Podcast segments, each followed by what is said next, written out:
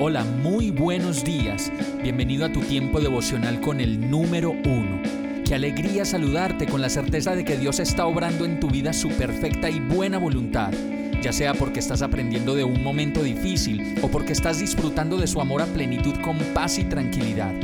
Llegó la hora de tomar tu Biblia, pues de seguro Dios te va a hablar, te va a reconfortar y lo mejor de todo, te va a dar las respuestas que estabas buscando. ¿Qué esperas? Vamos, súbete de una vez en este pequeño pero eterno vuelo devocional con destino al cielo.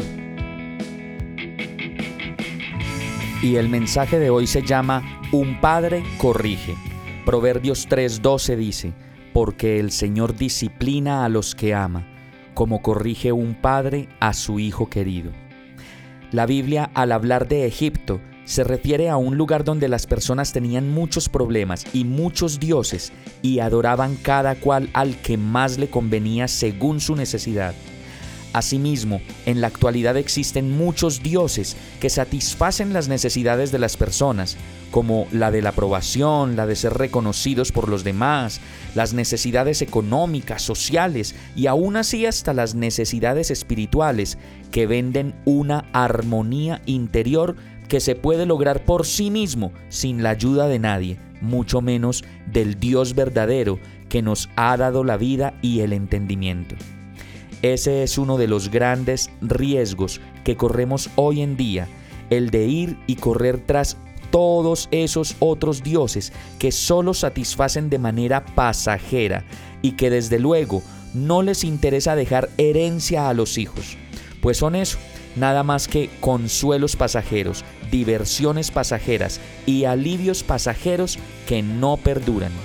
Mientras tanto, Muchos simplemente se atreven a decir que Dios no existe, que la vida y todo lo que tienen seguramente les ha sido dado por la casualidad, y en ello dejan de mirar al que verdaderamente es Dios y único, capaz de dar la vida. Jueces 2.12 dice, abandonaron al Señor, Dios de sus padres, que los había sacado de Egipto, y siguieron a otros dioses dioses de los pueblos que los rodeaban, y los adoraron, provocando así la ira del Señor.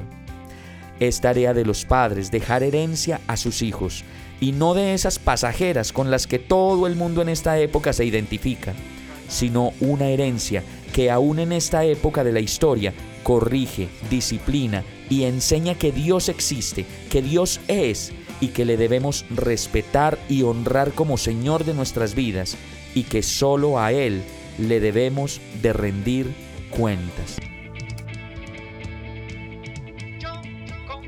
Hemos llegado al final de este tiempo con el número uno.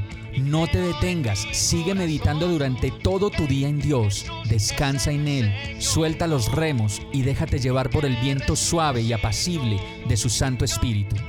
Solo compártelo con quien lo necesite y ames Hoy, de la mano de Dios, todo será un gran día.